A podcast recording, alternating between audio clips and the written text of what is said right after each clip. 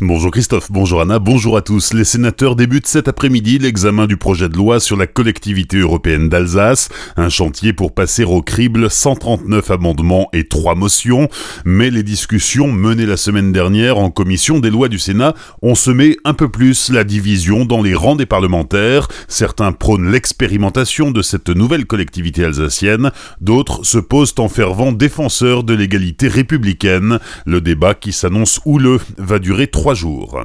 Remise en cause de l'arrêté du maire de Bourgheim en vue d'empêcher l'installation de compteurs Linky sur sa commune, le prestataire missionné par Enedis s'est présenté chez plusieurs habitants hier matin pour installer les nouveaux compteurs, ce que les habitants ont refusé. Les gendarmes ont été appelés avant que la situation ne dégénère entre les riverains et les installateurs, sauf que dans la matinée la situation a changé. La sous-préfecture de Célestat a estimé que l'arrêté municipal n'était pas légal. Les gendarmes ont donc dû protéger les installateurs pendant qu'ils posaient les nouveaux Le maire de Bourgheim a demandé le report des installations pour apaiser la situation et lui laisser le temps d'étudier de près le courrier de la sous-préfecture.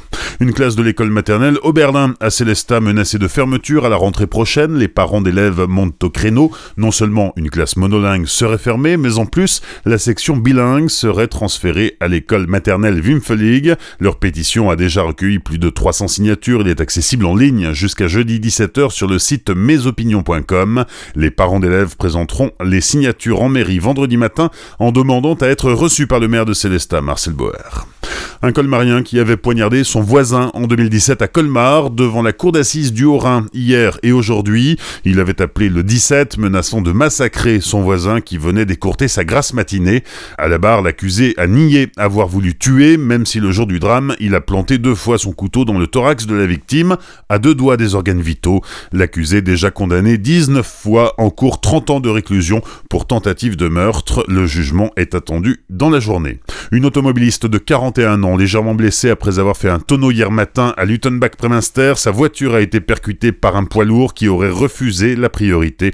La voiture a fait un tonneau et s'est immobilisée sur le toit. Ne donner plus de pain aux cygnes ou aux canards, c'est une pratique très en vogue lors de la balade familiale dominicale. Pourtant, cela fait plus de mal que de bien aux animaux. Ces dernières semaines, 16 cygnes sont morts autour du polder d'Erstein.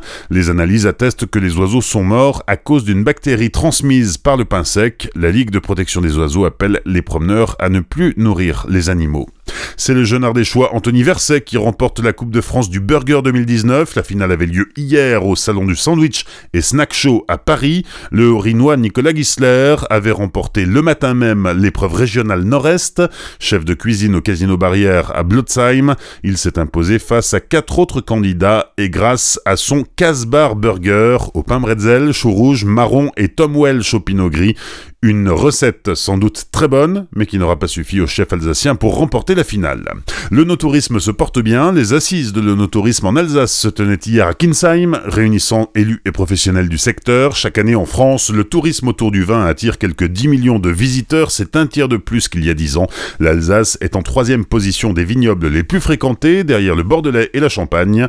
Le vignoble alsacien attire à lui seul plus de 3 millions de visiteurs. Sachez aussi qu'en 2018, la vente de vin a rapporté 540 millions d'euros au secteur touristique régional. Plus de 100 destinations s'offrent à vous au départ de l'Euro Airport jusqu'au 26 octobre. 25 compagnies aériennes proposent plus de 630 vols hebdomadaires depuis Balmulhouse. L'Euro Airport prévoit un nombre de voyageurs en hausse de 4% pour 2019, soit plus de 9 millions de passagers. Bonne matinée et belle journée sur Azure FM. Voici la météo.